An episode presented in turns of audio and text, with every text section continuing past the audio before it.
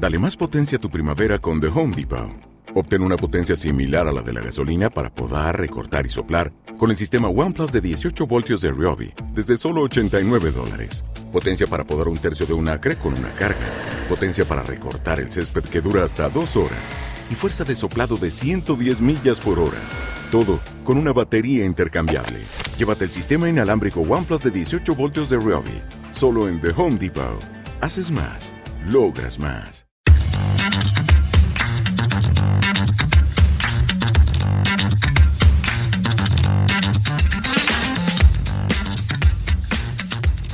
Hola, esto es 3 al Cubo, un podcast de la Asociación Sevillana de Juegos de Mesa y de la red La Tecnología, donde venimos a hablar de juegos de mesa modernos. Eh, el que os habla es José María García y conmigo pues están los de siempre, David Muñoz, ¿qué tal? Buenos días. Y Pablo Trinidad. Hola, ¿qué tal? Hoy nos hemos quedado solo tres, Sí. ¿vale? Hemos tenido que, que hacer un, un, digamos, un, un podcast ad hoc, ¿no? Un poco, un poco rápido aquí a ver qué tema hablábamos, porque resulta que en la red La Tecnología, que es donde publicamos lo- los episodios, pues dos de sus programas están ahora mismo en stand-by, están- han terminado temporada y había que rellenar. Había que rellenar. Entonces, como había que rellenar, pues hoy vamos a hablar de filler, ¿no? Hombre, claro. Bueno, a- a- al margen de que eso está muy bien hilado, es un es burdo, una burda excusa, porque nosotros publicamos cada seis semanas y nos tocaba. Pues es verdad, tienes razón. Esa era la segunda excusa que hemos buscado para grabar eh, en modo relámpago. Claro. Entonces, pues vamos a hacer un programa filler, ¿no? Un programa filler, porque hoy vamos a hablar de, de juegos que son, bueno, por aquí hay, Hay, hay- eh, Hay una discusión sobre el título que le vamos a poner al podcast. Eh, hay una discusión sobre de qué estamos hablando hoy. ¿De qué estamos Sí. hablando hoy? Venga, Pablo, tú que los acuñado. Hoy venga. hemos sí. venido a Hoy- hablar eh, del libro de Pablo. Sí, hoy hemos venido a hablar del Meuterer. Y a tomar por saco, que es mi juego, ¿vale? Podríamos haber puesto el Meuterer, punto. Pero vosotros queréis hablar de otras cosas, entonces hemos buscado un hilo conductor, ¿no? Claro, esa ha sido la, la discusión divertida de, de, de- de qué es el Meuterer o, o dónde encasillas el, el Meuterer. Es que el Meuterer es un juego que, que- que es que lo tengo encima del móvil y es más, más pequeño. Es que no ocupa. Es fantástico. Y te da una hora de juego, por lo menos. Entonces, eh, eh, hay que, hay que organizar un programa. ya está. Y a partir de ahí es cosas que se parezcan a esto. Cosas que se parezcan al Meuter. Cosas que se Por o sea, 50 céntimos. Un, dos, tres, Empezamos, respondo un, dos, otra tres, respondo otra vez. Eh, Pax Porfiriana. Eh, discrepo. Sí, es un. El, el Meuterer es. es, de, de editorial. Sí, es de Fairplay, que es una editorial que hace juegos de cartas, una editorial hermana. Y, y bueno, realmente, mm, bueno, veréis el título, que será algo así como Pequeños Grandes Juegos, ¿no? Sí, ese working title. Claro. Pequeños grandes Porque eh, en una época en la que todos son Kickstarters con minis, ¿no? Pues aquí sí que mm. Grandes cajas, cada vez más grandes. mucho aire. eh, el, el metro cúbico de aire de China está ya cerca de los mil euros, ¿no?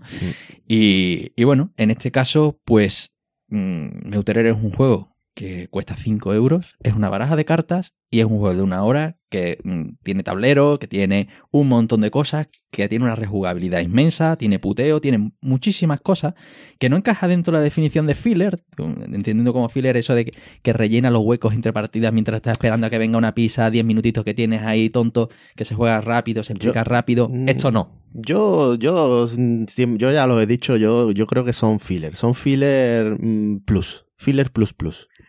Pero ¿no? el, el Meuterer. Al final es un juego, Sí. es un juego que se hace, se, se juega más o menos rápido, eh, que no va a llegar a la hora y media, dos horas de juego, ¿no? De- Sí. se, se te va a quedar más corto, es un juego eh, contenido en una caja pequeña, en, bueno, de hecho el meter es, es realmente mínimo, Sí. ¿no? Claro, En pero cuando tú hablas de filler, yo, yo, eh, yo creo que no es un filler, es un filler el San Petersburgo para ti.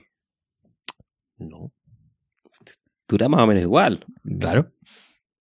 Bueno, pero también estamos hablando también de tamaño, Y por esto, eso tiene, digo. y esto tiene una explicación seria.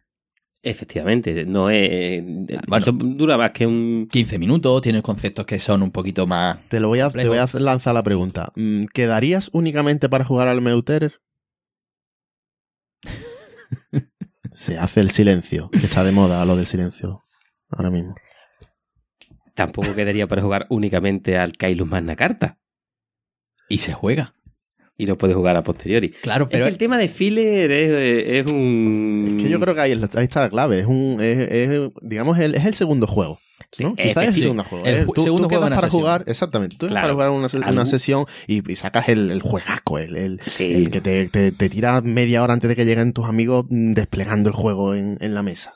Eh, mm, Y, y- y tu amigo llega con el Meutren en el bolsillo. Exactamente, entonces termináis de jugar y claro, te queda ahí ese ratillo antes de que, no- que todavía es temprano, pero tampoco vamos, no podemos echar una partida de, de yo qué sé, de Anacrony de nuevo.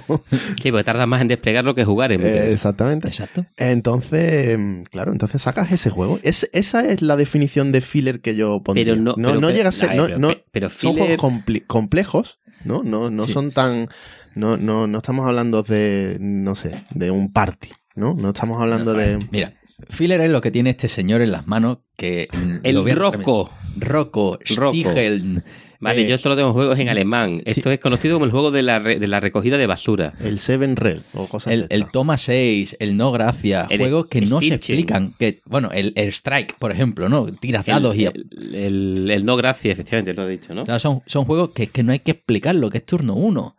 ¿no? El no Sí, sí. gracias, puedes hacer dos cosas. Pasas o pones ficha. Ah, pasa, pones ficha o coges carta, punto. Ya está explicado, venga, vamos a jugar. Eso es un filler, ¿no? Ahora, esto, sí, yo, yo esto de. eh, estos alguna son vez juegos hemos- compactos. Pero lo hemos hablado un poco, la idea, la- algunas veces lo hemos dicho, lo de eh, un filler para gañanes. Un juego ya que cuando baja de la hora, para jugones, ¿no? para jugones, ¿no? Sí. Es un juego que, como está por debajo de la hora, te permite meterlo como segundo juego, que es una buena definición. Pero no estás jugando un, un Toma 6, no estás jugando un Palaje Fluster, que es puramente de carta.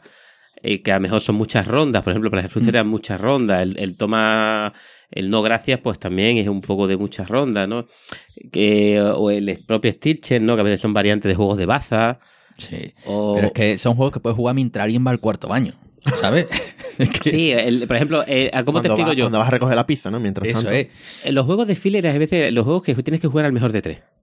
Sí. Hmm. Vale, tienes que jugarlos al mejor de tres porque se te... Pero tú no vas a echar el mejor de tres del Meteor, ni vas a echar el mejor de tres de un Mm. Kailu Magna Carta. Claro, entonces son juegos que quedan ahí en medio, que a lo mejor que in- que incluso son juegos serios para explicar a alguien que no ha jugado nunca. Sí, que quizás Bueno. no, no se lo explicarías a tu abuela. Eso no lo puedes. Y de hecho, el Meutere llama la atención por ser quizás un filler para Gañanes, un juego de segundo plato, que cuando lo sacas, si la gente no lo conoce, lo primero que te dicen es no me saques un filler. Donde vas con una baraja de cartas, me estás contando un rollo macabeo. Esto que dame Eso a- es. saca otra cosa, tenemos una hora. Y cuando termina la sesión, pues resulta que es un filler de pedidos online. Por Eh, cinco pavos, tú dices, venga, para llegar a los gastos de envío. Que no cinco, haya. cinco pavos sale de verdad todavía. Cinco pavos. Sí, sí. La, la has buscado y sigue, sigue siendo así. Hombre, yo lo. No sé, a ver, yo, yo lo compré hace 10 años por 5 pavos, lo perdí y lo he vuelto a comprar. Sí, sí, ¿Lo ¿Vale? perdiste? Sí, me lo llevé a Londres y demás, lo, mm, lo jugamos y, y- y no, yo creo que lo tengo dentro de alguna caja de algún juego que yo... Claro, el ¿sabéis por qué se pierde el Meutere? Eso es otra definición. Porque se enfunda. Sí. claro, y lo Entonces, sacas de la caja. Vamos a de- ver, cabe en la eh, caja. lo- eh, claro, es decir, o sea, la, Es si lo fundas no cabe en la caja. Yo lo tengo enfundado y lo he sí. perdido varias veces. Claro, es que, es que- es que es una caja de baraja de cartas. Claro, es, es- que esto es... no, es, que- no cabe, además va embutido, ¿sabes? Que, que- que la, la caja está bien...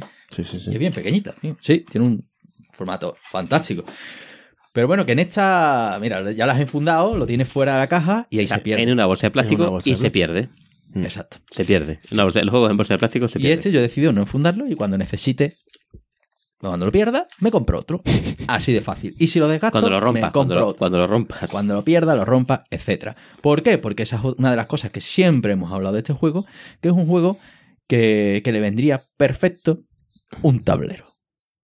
Y, y, mm, y O hacer sea, una sea, superproducción. Entonces estamos, claro, estamos hablando que este tipo de juegos de los que, de este corte, son juegos comedidos en su producción, ¿no? Sí. Que no tienen normalmente tablero, a no ser que, que cojas y te imprimas un tablero de...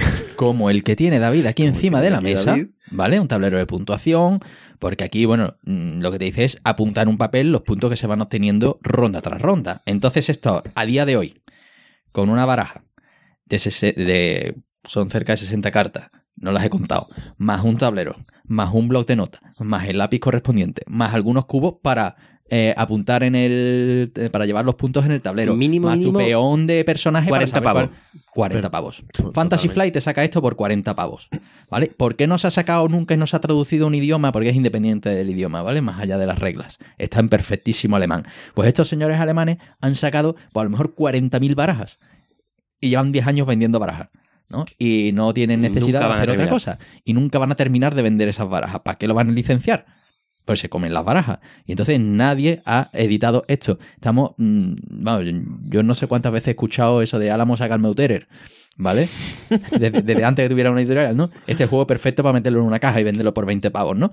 Y, y claro, Fantasy Flight te lo saca por 40, y Cool Not te lo saca por 100 euros en un Kickstarter Con con, una montones- miniatura con cada personaje. Con muchos add-ons. Con muchos add-ons. con un montón de add-ons y miniaturas mm, full equip, ¿vale? Así que, mm, que bueno, que ese es el concepto que quería Que- yo traer hoy aquí. Es un juego compacto en su producción, pero Queda mucho. Que da muchísima profundidad de juego. Un juego que puedes jugar en muchísimas veces y que tiene, que tiene chicha. O sea, que tiene una cierta riqueza de reglas, por decirlo de alguna manera, a lo mejor no complejidad. Sí, Y, y, hombre, que dura más de media hora, ¿no? hombre. Sí. Más o menos, ¿no? Sí, que da Por decir su- algo, ¿no? Entre la Eso, media hora y la como, hora, ¿no? Como mínimo, exactamente, 40 a 60 minutos. de 30 a 60 minutos aceptamos Sí. barco. Venga, sí. Venga, culo o codo. Venga, listado. Empieza a sacarme ahí tú. No lo sé. Eh, es, es demasiado todo, demasiado improvisado. Un bang. Claro, el bang. Bang. Mm. Mm. El bang dura más de media hora. Puede durar casi como un Monopoly. El bang. Sí, el, el Bang. Aquí tengo una partida con este señor, con José Mari, en su casa a, las 2 de la mañana, los dos mano a mano solos, Que no, durante más de 30 minutos, no había forma de terminar. con caballos, barriles, cartas a casco Pero, porro, teni- imposible de quitarnos vidas. ¿El bang es una especie de qué? ¿De, de juego de qué? ¿Tipo Munchkin? Un poco... Mm, no, bueno. Es un juego en el que hay un tiroteo entre gente de, vamos, digamos, mm, son rol, lleva roles ocultos, excepto hay un sheriff, un forajido, Sí. eh, bueno, varios forajidos, el, Y el luego- renegado. Y luego cada uno tiene una habilidad especial también. Tiene Sí. como dos. Aparte de tu rol, eres un personaje. y, y bueno. Y precisamente eh, hay algunos personajes que están un poco más rotos que otros. Entonces, Sí, no está bien balanceado y sobre todo tiene eliminación de jugadores. Mm. Es decir, que a ti si te matan, te matan. Entonces, ¿filler o filler para jugones? No, no, no, para mí es mierda. Ni uno ni otro. No, no. No es la, filler, la eh, eliminación de jugadores es que deja el juego Es que ese es el problema. en otro, en otra época. De- decir, luego está el Samurai Sword, que es una es- reimplementación. Eso iba a decir. Eh, lo que pasa es que tiene una estética que a mí no me llama. Yo lo Sí, pero bueno. ese, por ejemplo, ese no lo he jugado yo, pero sí que, por ejemplo, evita un poco esa eliminación de jugadores, ¿no? Creo recordar que te deja Sí. hacer jugar en plan fantasma o algo así. Pero bueno, eso no, no es un filler. mm, Ciudadela. bah, Ciudadela. Mm, Eh, sí. Lo- traigo aquí, lo tengo aquí. en, una, en una baraja da mucho, la verdad. Yo. Hay gente que lo denosta, pero yo le he dado bastante al juego y. Yo y creo- Hace poco lo jugué, hace poco lo jugué de nuevo en casa de unos amigos. Y es es un juego muy accesible, pero que tiene, bueno, tiene su. Es un juego que, ha ju- que juega mucha gente que entra por primera vez en el mundillo Sí. y que por tanto lo queman.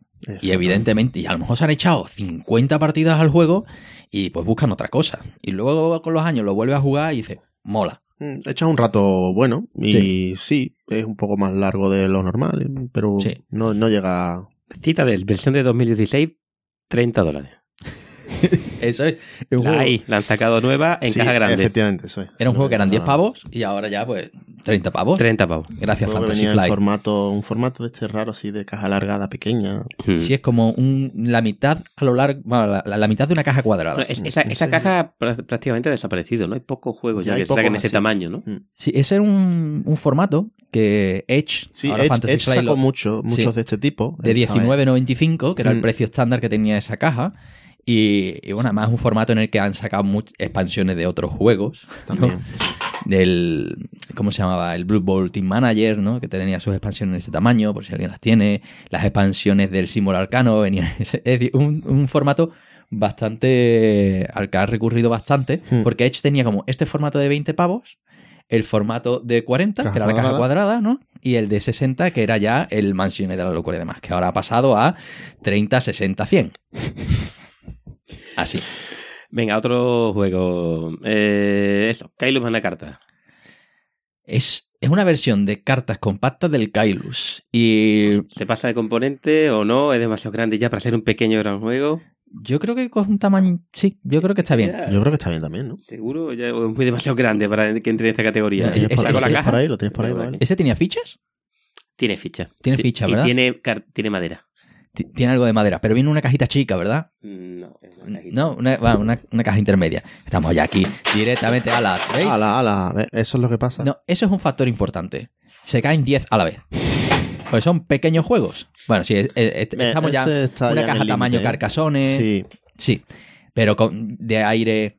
Con De aire de. China. Es decir, esto Eh, se puede eh, hacer una versión compacta. Que aquí... Eh, ese- este juego cabe, un- cabe casi en una versión caja Edge de las que Sí, estábamos hablando. Sí, tiene, un, Sí, va, sí. tiene, tiene ba- tiene bastante maderita, fichas, monedas y demás.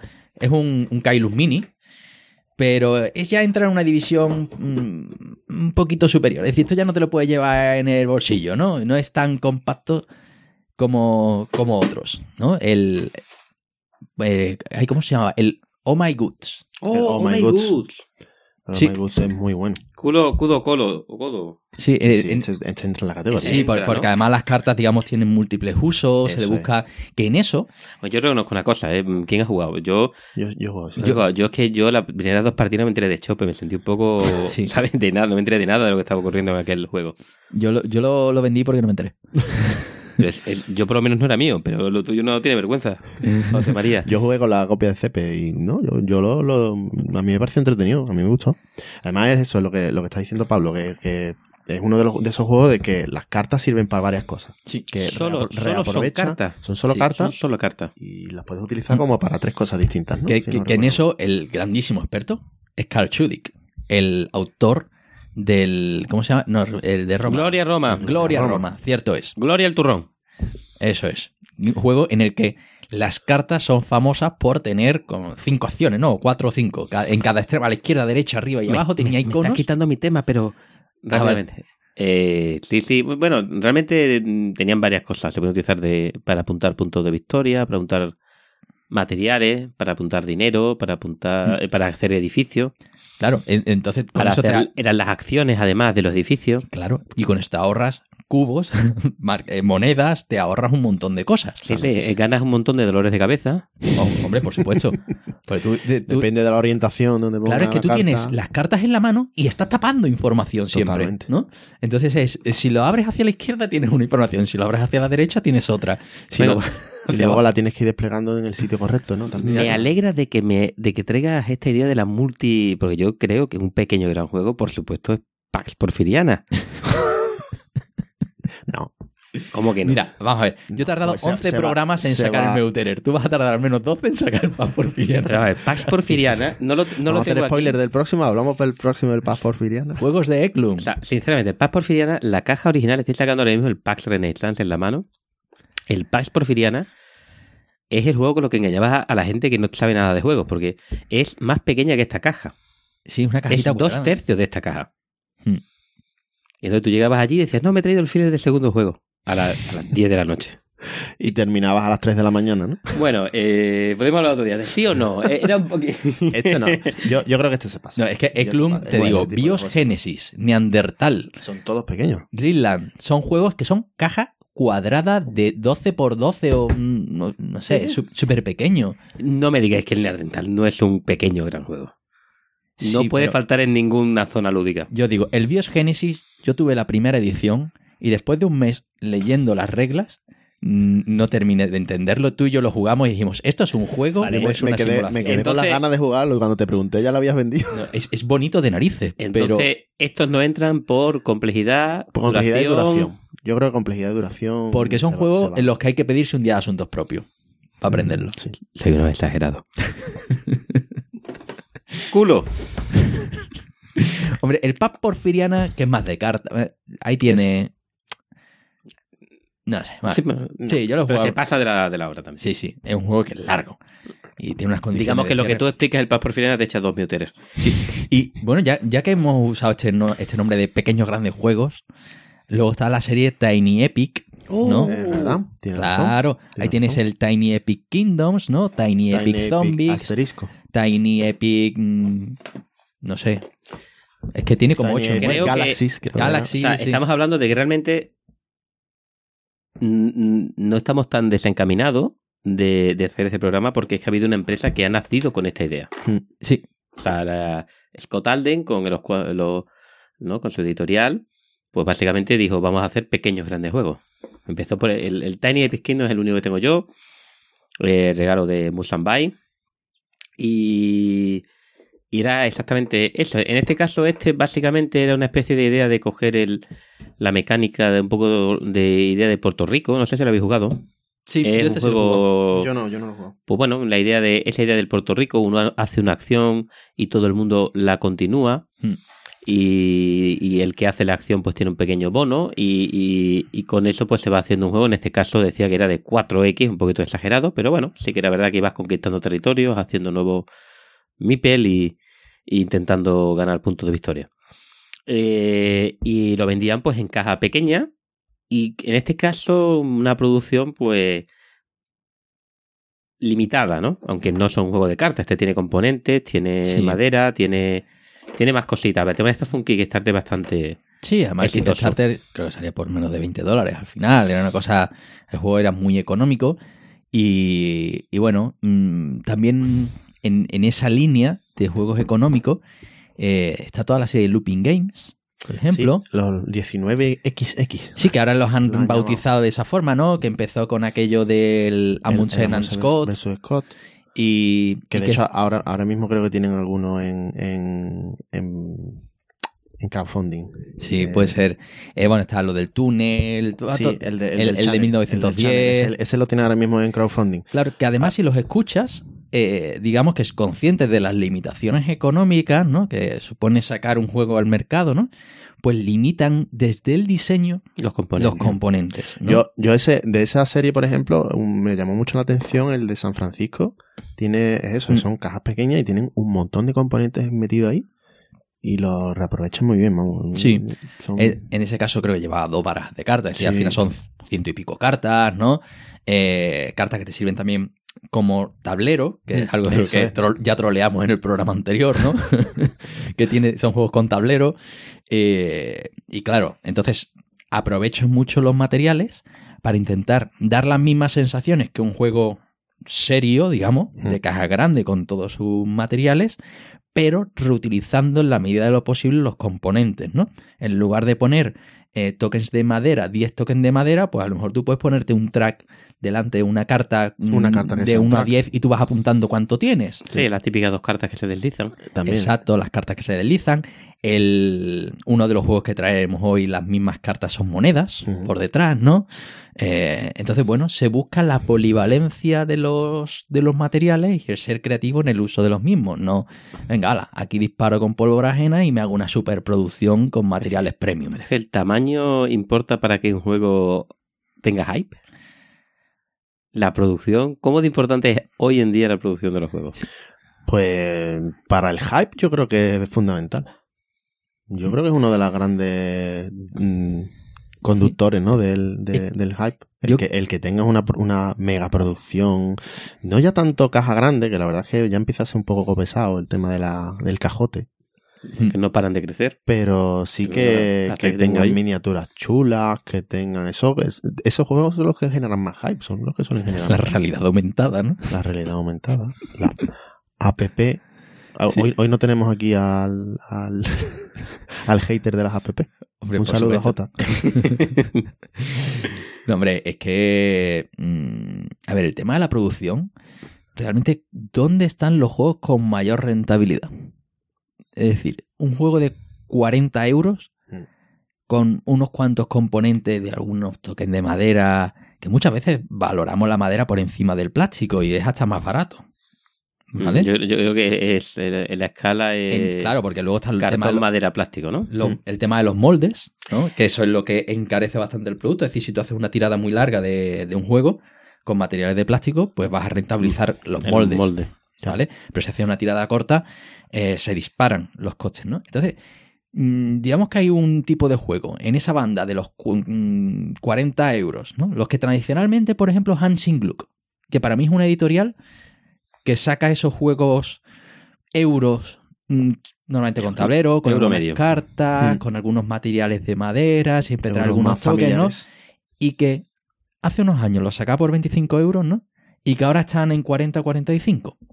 Los precios han subido de, de Los- todos los juegos en general. Claro, ahí te encuentras que han subido los precios, pero también hay que tener en cuenta que ahí tiene que comer el tendero, ¿no? Quien lo vende, que tenemos unos márgenes ridículos, Hmm. ¿no? Hay mucho amateurismo, es decir, eso no ocurre con los libros. Un- los libros tienen además un precio fijado, con un 5% máximo de descuento y un 10% solo el día del libro, al menos en España, ¿no? Y eso con los juegos no pasa. Entonces, claro, te encuentras que hay una rentabilidad muchísimo más alta en un juego de 40 euros que en un juego de estos. Es decir, ¿cuántas barajas, evidentemente, cuántas barajas como Meuterer de Tienes 5 que pavos vender. tienes que vender para que esto salga a cuenta? Claro. ¿no? Y ahí está la distribución, que esto se fabrica en Alemania, que aquí come mucha gente por el camino. Entonces es muy complicado justificar un precio de 5 euros por un juego de cartas. Entonces nos vamos a 10 euros cuando estamos intentando profesionalizar la industria, ¿no? Y hay gente ya que, que De intenta hecho, vivir de esto. No 10 euros, no. Incluso yo, me, yo estoy viendo, pensando ahora los, los juegos micro también, un poquito que han hecho incluso la ¿no? Eh, editorial cordobesa. Y sacó el año Más que pasado. Oca. No, No. de Córdoba. Los de, los- Ah, los otros, los de Dracotienda, ¿no? Dracoideas, pues, ¿eh? Esos son de Córdoba, ¿no? no, sí. lo que está, eh, sí, pero no son de la idea. Los que sacaron. Em, sí, se me ha ido a mí también. Em, Lu- mm, Lud- ah, Ludonova. Ludonova, sí. Dos juegos, ¿no? El 13 minutos, sí, Sí. el telón de acero. el 13 días. No, no, 13 minutos. Sí, O sea, 13 El- minutos era una, una edición micro, Ah, sí. el tema del cierto. 13 días, y era Sí. una baraja, era un microjuego, realmente era un microjuego, que, que quiero recordar que eran muy pocas cartas, gran- sí. y aún así lo metieron en una caja tamaño Tiny Epic Kingdom, bueno, la mitad del Tiny Epic Kingdom, y lo tiene que vender por 15 pavos. Mm, Bueno, pues, Estamos hablando de 15 cartas o 20 cartas, es que, Sí, y- y- pero si no lo vendes por es y que cubos, si no- 15 euros... es que no le sacas nada. No, claro, a lo mejor no sale. Es que, no, que es el problema de, los de los microjuegos ya. de- de- a lo mejor cuando te pasa, es que al final el tamaño un poco sí que importa. Tú pagas tus 20 euros, quieres material. Claro, porque el diseño del juego También eh, cuesta, Está es- es fijo. El, el diseño como de la experiencia es bueno el diseño gráfico, ¿vale? El diseño del juego, el diseñador gráfico, ¿no? El diseño gráfico, Eh, la producción, luego tienes la distribución, luego los costes de publicidad, el tendero que tiene que, que comer, mm, las pasarelas de pago. Tú empiezas ahí a poner costes. Coño, que con 5 euros mm, eh, el, el, el- No, el lo rentable- está pagando dinero para que tú tengas su juego. Sí, lo, lo- lo- rentable, desde luego, es el cajote grande Evidentemente. para el, la editorial. Cajotes grandes que se vendan Claro, pero cada que, año. Que, que la, que el editorial, ojo, que tiene su margen sobre el diseño y eh, bueno, el diseño de juego y el diseño gráfico y la producción. ¿Vale? Que luego a partir de la distribución ya pierde el control. ¿no? Y, y el, el PvP lo fijan mm, dejando unos márgenes muy estrechos, ¿no? Entonces, ¿son juegos a extinguirse? ¿Este formato? Bueno, Bueno, no lo sé, yo diría que no. Bueno, da- precisamente estamos hablando de los de Looping Games, Looping que, Games. que siguen sacando juegos de este estilo y, y, bueno, eso, han sacado ya tres, tres juegos, están sacando el cuarto ahora y, Hmm. y, y- y más juegos también que con este formato. Ya digo, el, el- yo creo el formato caja Edge original, Sí. mm, yo creo que, que tiene salida. No, no, el- y además yo creo que, que tiene su nicho. Lo que pasa Mm. es que a lo mejor es más... eh, hay empresas como, como que hemos hablado de Ludonova que complementan su línea de juegos principales con a lo mejor juegos también en caja pequeña. El propio American Railways que sacó Maldito hace poco, ¿no? Sí. Era un, un- un pequeño gran juego, por así decirlo. Eh, pero por supuesto, el, el núcleo gordo de esa editorial son grandes juegos, grandes juegos de grandes cajas y, y que, que, que- que atraigan más la atención. Pero después hay otro nicho, como por ejemplo Phil Club, que lo sigue haciendo porque le sale más barato. Es decir, que y, pero eh, tú te compras tu Pax Porfiriana y, te, y le, das tu- tus 40 euros y es una baraja de, o sea, son dos barajas de cartas, ¿no? Son 180 cartas, ¿no? Y estás pagando el premium del tama de, de poder sacar esos juegos. Pero juegos también de esa pequeña, como tú has dicho, podrían permitir a, a, a determinadas editoriales sacar juegos porque es más barato hacerlo. Hay menos riesgo. Claro. Menos riesgo también en editar ese tipo de juegos. O sea que yo creo que siempre existirán, pero mm, ¿cuántos de ellos serán considerados clásicos o, alcanzan el reconocimiento para vender? Es que es Hombre. eso es más complicado. Sí. Los es tres que traemos hoy, claramente. los tres que traemos hoy son los su- grandes clásicos. Grandes clásicos. Es decir, este Los mejores juegos de... Meuterer y dos el más. Meuterer y dos más. El mío sería dos más. Bueno, si parece Vale, empezamos a hablar de Sí. ya de, de los juegos porque... Sí, porque ya más o menos... Ya hemos terminado el, el cudo colo. Sí, Bueno, sí, iba a, iba a deciros el Time's Up. Uf, no. Mm, party. Ese es demasiado party. Ya entra el concepto party. sí. No, yo estaba, Sí. estaba, estaba mirando aquí el Trans Europa, que lo tienes aquí. Ah, grandísimo. ¿Qué os parece? Claro, ¿Entraría aquí aquí? Europa. Porque es un. No, es, es un juego que llegó a costar 10 euros. mm, En que tiene liquidación. un, En liquidación. un tablero que tiene mm, palitos de madera en forma de mm, trayectos. Además, es un, un tablero tria- con, con losetas triangulares. Y tú lo ponías en, lo- en los lados de los triángulos, esa loseta, eh, esa loseta, esos ¿De palitos, cartas? con cartas, con las localizaciones que tú tenías que unir. ¿no? Es decir, es un juego con mucha producción. Caja cuadrada de 20, de 20 por 20, ¿no? Y mm, 10 pavos. Además, bueno, e- ese venía con la expansión, que eran unos Sí, palitos de colores. sí. Este era un uno de los recomendados por Mensa, que yo cuando lo, lo jugué la primera vez a dos y dije, menuda mierda. es que un juego que a dos no funciona. No, no, no. Esto No. es divertido cuando Esto- hay mucha gente. Sí, es un y juego se que- crea un caos. A seis funciona muy bien. Pero para mí también es un, es juego de segundo plato siempre, ¿eh? Es que, Sí, de decir que plato. aquí lo que estamos viendo, el tema de los componentes, los componentes eh, cambia un poco, ¿no? Pero, Bueno, pero entra dentro de la idea de No. pequeño gran juego. Esto es más de lo que parece, menos de lo que. Al pasar que es verdad que necesita madera, necesita. Este no tiene esa parte de buscar tiene el lo, tablero, com- que lo los otros no compacto. suelen tener tablero. claro, lo compacto de la producción. Mm. Si hubieran puesto mm, Cartas en vez de palos. ¿no? O, o el, el- el sistema crayón, Ah, bueno, eso sí, eh, eso ya es Claro. otro. No hablemos del crayón. que es pinta en lo alto del mapa. Los roll on, on right, ¿no? Roll on right. Sí, los roll and write. Es decir, si ese tablero fuera un, un block con papeles, ¿no? Y empezáramos a poner palitos uno detrás de otro, ¿sabes? Entraría. entraría. Exacto. Es decir, si tú coges un juego y tú dices, es imposible que haga algo más compacto de lo que hay, es decir, el Meuter es imposible de miniaturizarlo más. Solo digitalizándolo lo puedes miniaturizar más. Sí, sí. ¿Vale? Y el Transeuropa todavía se puede poner en un block. Entonces, eso también, ese tipo de juego también los metemos en esta categoría, los de dibujar. El Welcome to. Hombre, esos son juegos que arden bien. Tienen su propia categoría. Yo es que lo del Roll and Ride, No, no has jugado al Welcome, ¿tú has jugado al Welcome? sí, lo he jugado varias veces ya. Está bien, Dema- ¿no? demasiadas. Ese varias veces ya ha sonado. a- Ha sonado, no quiero volver a jugarlo. Bueno, yo creo que ese es otro tipo de juego. más- se está poniendo de moda ahora y, Sí. y tiene casi su propia. Pa' otro- Pero, bueno, está relacionado con esta idea, Pa- pero tiene su propia. Yo creo que de ese hablaremos cua- hoy- cuando se pase el hype. Pues nosotros son- revisamos, digamos, los Sí. juegos con cierta perspectiva. No caemos en la novedad. ¿no? No vamos a hablar de Wingspan. y... Pero, pero bueno, aquí vamos a traer juegos que ya en algunos casos tienen más de 10 años. Mu- mucha solera. ¿Cuál es el más antiguo? Creo que es el tuyo, ¿no? el José? mío, si quieres, Sí. empezó, empiezo con él. Venga, sí. Dejamos a Pablo el último. El último. Sí, y, llamas a y así podemos ya por fin mencionar cuál es el tuyo. Exactamente, pues el mío es un juego que es de V. Rosenberg. Cuidado. Eh, al- pero te iba a decir, y, y no, y no habla de cultivar cosas. Y habla de. Y habla de de cultivar animales. cosas. Genial. Qué rural es, por Dios. Es el Bonanza. Sí, Dios grandísimo mío, juego. Qué gran juego. Es un juego en una caja minúscula. una Es caja que minúscula. llama la atención. Sí, un juego es del, del 97, ¿eh? Lo que, da, lo, Sí. lo que puede llegar a molestar previo a la una caja. agrícola, además. Previo al agrícola. Es Hombre, decir, ese fue fue su primer an- gran juego, claro. Sí, fue antes de que V fuera V. El rey del refrito. Empezó ya a cultivarse su, su fama. Su fama la- Nunca mejor dicho. Porque Bonanza es un juego de palabras.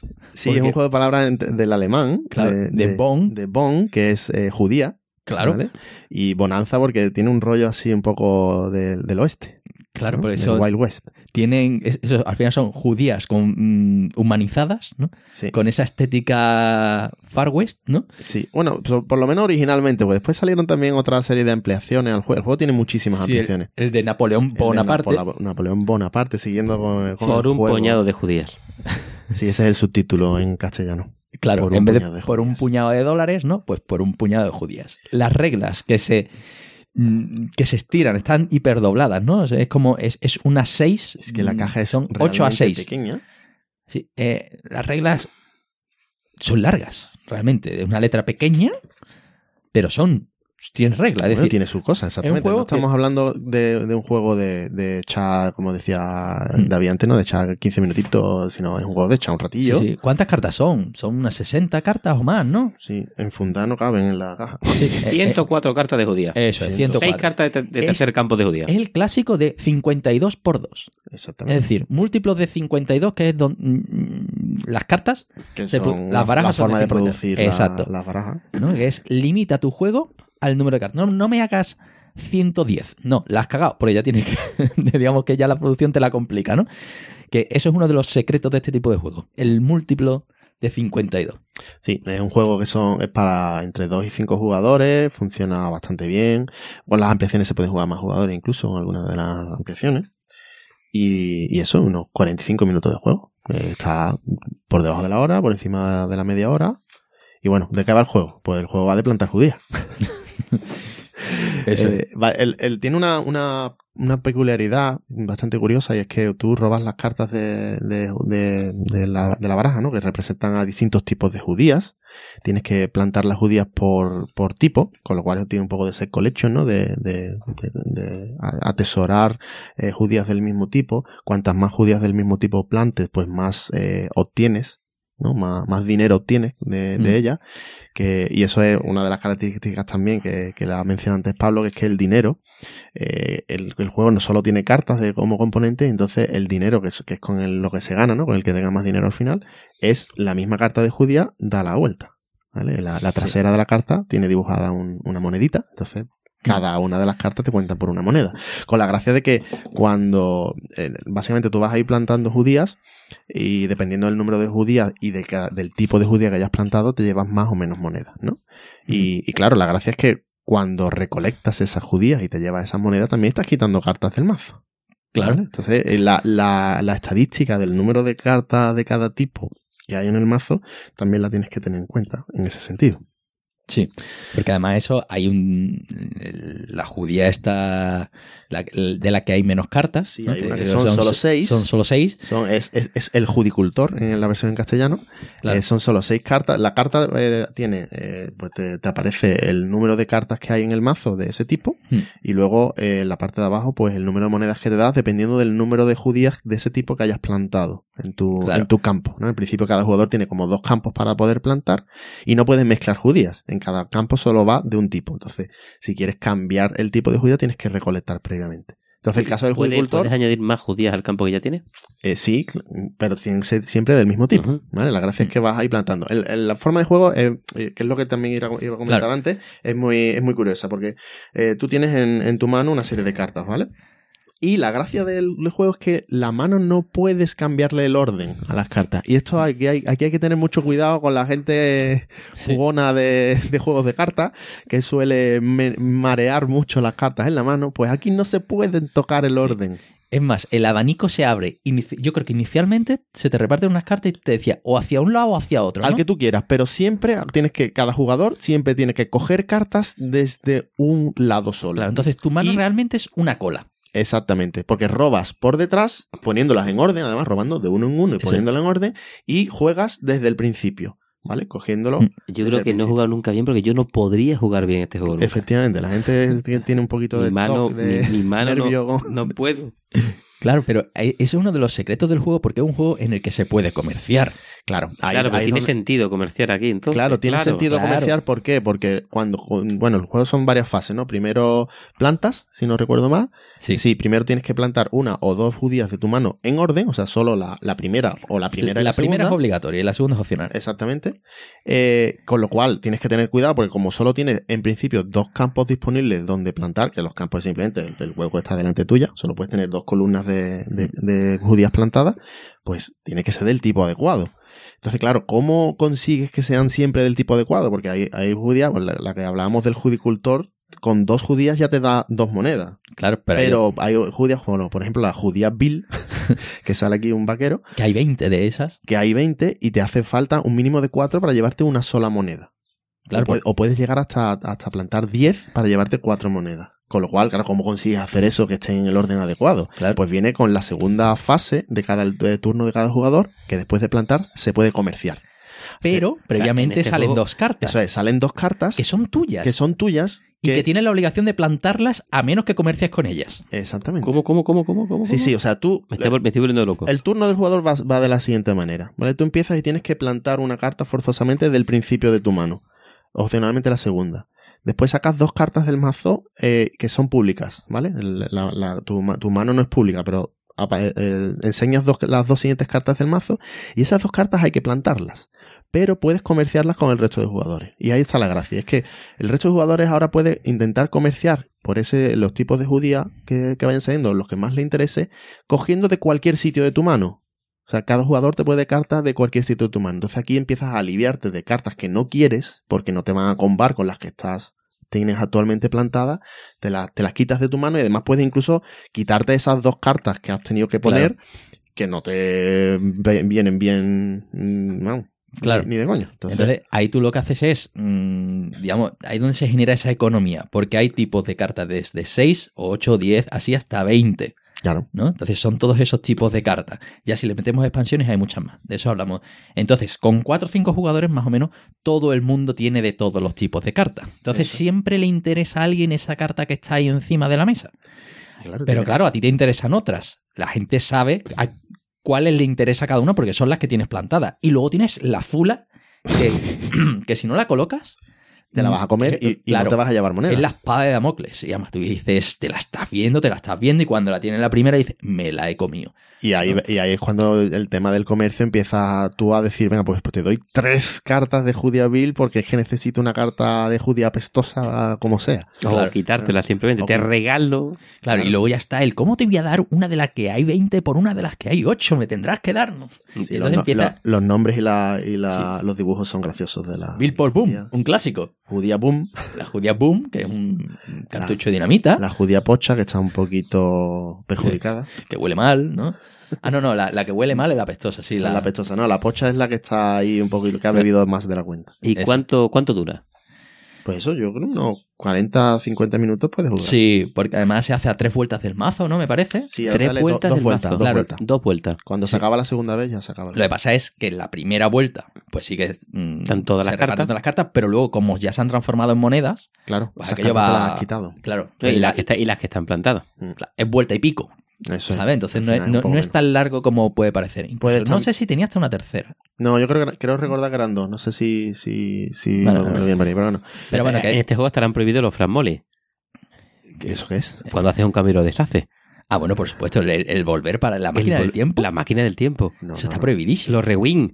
No, no, no. Aquí es carta a la mesa pesa. Bueno, hay una, hay una cosa que es que solo se puede comerciar con el jugador eh, activo.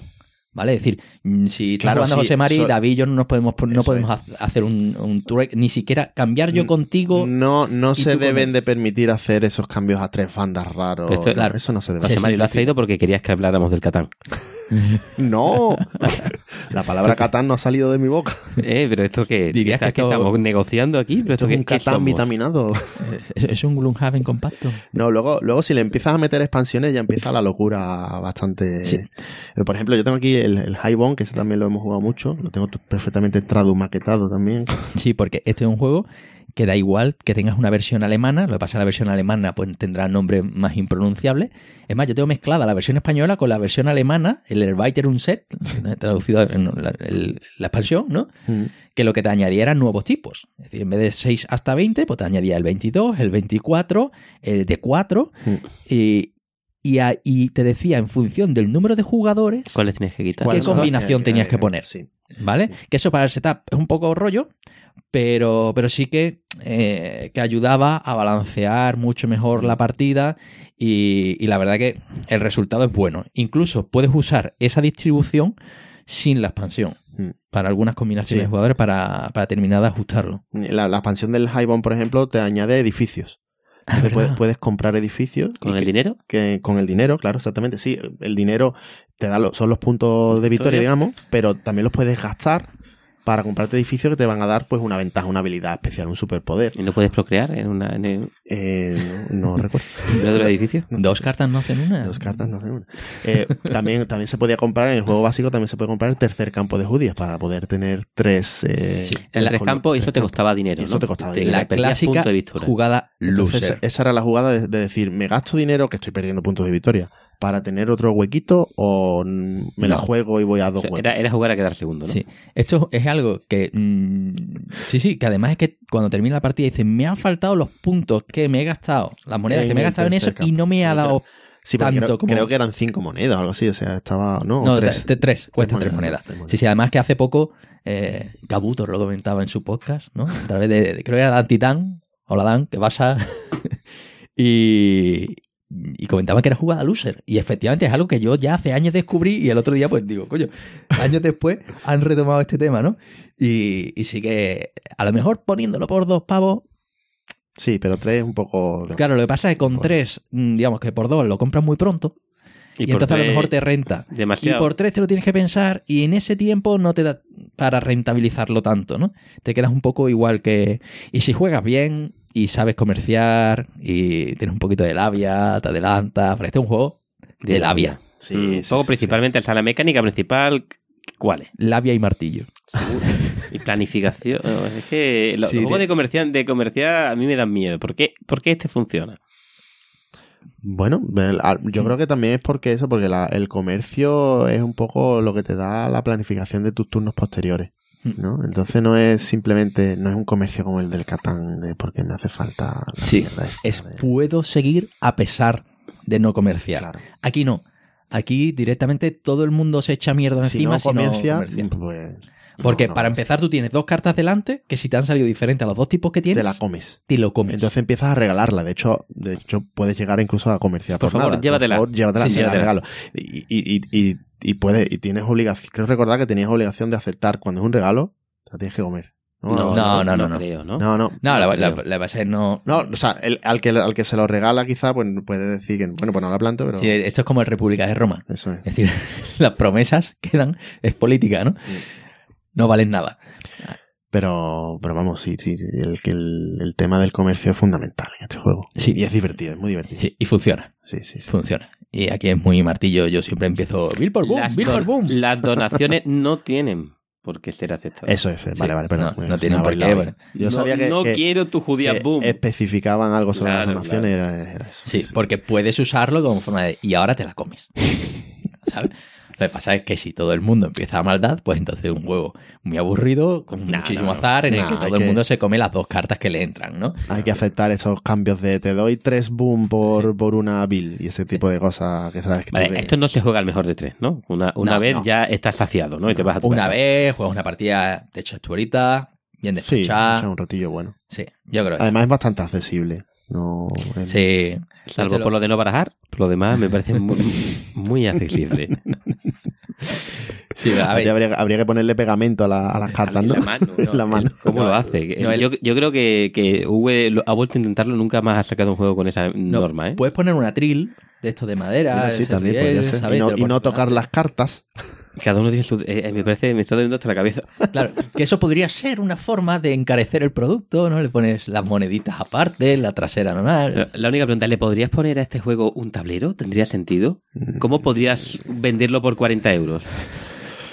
Con- ¿Cómo con puede- Tableros para cada jugador donde aparezca un dibujito de un campo de arado. Donde Sí. colocar cosas. Con, con un módulo que encaje perfectamente de rollo puzzle para añadir el tercer No, y también le podrías poner, por ejemplo, eso, en vez de en lugar de la trasera a las monedas, pues monedas de, de metal. Monedas Y, de y metal. retiras las, las cartas. ¿Sabes? Que Y eso es algo que, que bueno, que No, pero precisamente esa es la gracia, yo creo, que es que el, el, el recolectar vas quitando cartas del mazo y Sí. entonces no funcionaría igual, no sería No. lo mismo. No sería No. lo mismo. Muy bien, muy bien.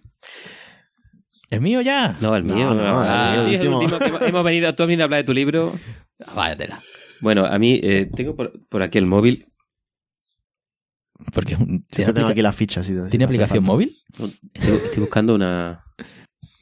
La, ¿Ya? Venga, ¿cuál era tu juego, David? Sí, bueno, yo aquí, eh, cuando hablamos de, de este- de- del tipo de juegos que queríamos traer, pequeños grandes juegos, con componentes eh, limitados con muchas opciones. Eh, Cefe dijo que realmente era cualquier juego de Chudik que no haya que no haya pillado Lelo. Así que más o menos el, hielo, ¿no? Hielo, ¿no? La La hielo, Hielo. Es verdad, porque cuando estuvimos hablando de estos juegos, pues el, el que me acordé fue de, bueno, lo dijo, lo dijo, lo dijo CP, el Innovation. Pero claro, el Innovation te llevaba irremediablemente al Gloria Roma.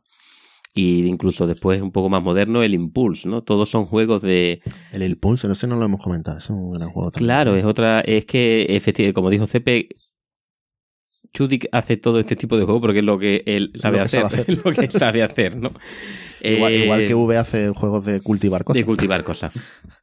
El, el juego que yo voy a hablar es el Innovation, eh, que, que es este de, de Carl Chudik, más conocido quizás por su juego más famoso, quizás sea el, el Gloria, el Gloria a Roma, Gloria al Turrón, que es un juego que yo le tenía una manía en- muy grande, porque cuando empezamos a jugar yo simplemente no lo entendía. Yo jugaba el juego, me machacaban y, y no, no sabía por qué. Un juego que, como decía Pablo, bueno, las cartas tenían múltiples usos Mm. y, y tenían muchos seguidores. Y realmente porque se considera que es un, es un gran juego, con un, quizás un poquito de azar, un poquito de caos y con, y con, con giros sorprendentes en una misma partida. Que es justamente lo que tiene el Innovation. El Innovation, pues, brevemente es un juego mm, ambientado en el mundo de las civilizaciones, un poco abstraídas en el mundo de las ideas, porque más que las Es desarrollas ideas ¿De de, tu cuándo es el juego? civilización. ¿Cuánto tiempo tiene? Es 2010, Ujú. la primera edición. Hubo una segunda edición que es la que yo he jugado Mm. mucho con Fran Molly de Homo Ludicus. Homo Ludicus sacó este pepino de juego en Es verdad. castellano. Poco antes de cerrar. Bueno, Poco de- antes- no sé, no sé cuándo, pero lo sacó. Mm. Y será Eh, vida, ¿no? Eh, segunda edición es la que se le conoce con la edición de, los- de los dibujos bonitos. Porque la primera edición era todo como dibujos muy. No, muy... no estará editado por hielo, ¿no? La primera edición eh, no es No, de hielo. Está dibujada por File Club. Pues, no, pero la, última, la última edición sí está editada por hielo, ¿eh? Ojo, ojo, cuidado, ¿eh? La tercera. se acabó. Retiremos. Lo tenemos que quitar. del- Búscate del otro juego. David. Busca otro juego. Bueno, y el, el Innovation, pues es un juego que, que, que creo que es un, es un pequeño gran, gran juego. Son eh, unas 110 cartas, 110 cartas, donde la, la, una de las particularidades de Calchuti, que eh, tanto el del Turrón como en este juego, es que las cartas eran, muchas de ellas eran todas distintas. En este caso, son las, todas las cartas son diferentes. Está dividido en, en, en 10 eras. Cada era tiene 10 cartas y son ideas, ¿no? La- en la primera era pues está la piedra, la escritura, en la, idea- en la idea intermedia está la navegación, la pólvora, la industria, al final de todo pues está internet, robótica. Eh, eso son lo que son las cartas. Las cartas pues eh, tú en tu civilización vas a ir, por así decirlo, pues desarrollando ideas y cada vez pues va avanzando la vamos a bajando cartas de, eras mm, más modernas que son más poderosas. Todas las cartas son distintas. Ese que es un poco la, la, la clave de este juego. Y es un tipo de juego, pues realmente una mecánica sencilla de explicar. De hecho, las reglas son muy cortas. Están colocadas las barajas de todas las eras en la, organizadas por era. De las 10 cartas que hay de cada era, bueno, hay 15 eh, de la primera se quita una, ¿vale? Para que no todas las partidas sean iguales, pero eso a Carl daba igual, lo podías haber dejado. ¿Qué importaba? 10, 9 cartas, estas cosas son surreales. Y básicamente en tu turno, pues tenías dos acciones. O robabas cartas, o sea, tienes dos acciones de entre cuatro opciones. O, vas a- o robas cartas, o juegas una nueva idea, bajas una nueva carta, o activas el dogma, conocido también como la habilidad especial de, de alguna de las cartas que tú tienes en tu tablero, o puntúas. Solo son esas cuatro opciones. Me encantan los juegos que solo tiene un número muy limitado de cosas que hacer.